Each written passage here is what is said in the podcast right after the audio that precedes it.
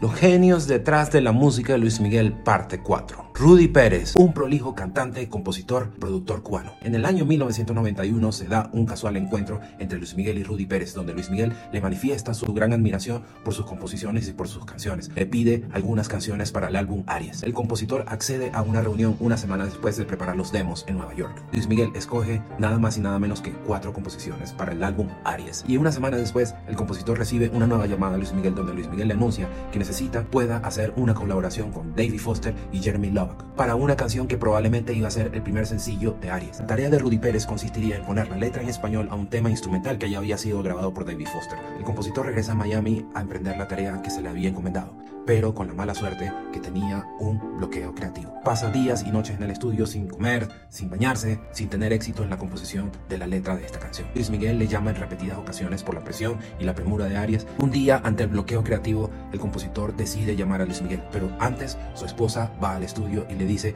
que salga del estudio, que vaya a su casa, se dé una ducha, que tiene una cena preparada para él y puedan ver una película. Es entonces cuando se topan con la película Pide al tiempo que vuelva, protagonizada por Christopher Reeve y James Samuel. La película trata sobre un joven caballero que a través de un viaje en el tiempo encuentra al amor de su vida en una mujer que vivió muchos años antes que él. Él renuncia a su futuro porque quiere permanecer al lado de esta, pero desafortunadamente despierta del trance y del sueño en el que estaba y nunca le es posible regresar al ayer. Entre lágrimas, cuando apenas salían los créditos de la película, el compositor le dice a su esposa que la quiere y que le ama y le da las gracias por sacarlo de su escritura y del trance y del bloqueo creativo en el que estaba y le dice, ya tengo la historia para la nueva canción de Luis Miguel. Es allí donde nace la canción. ¿Cómo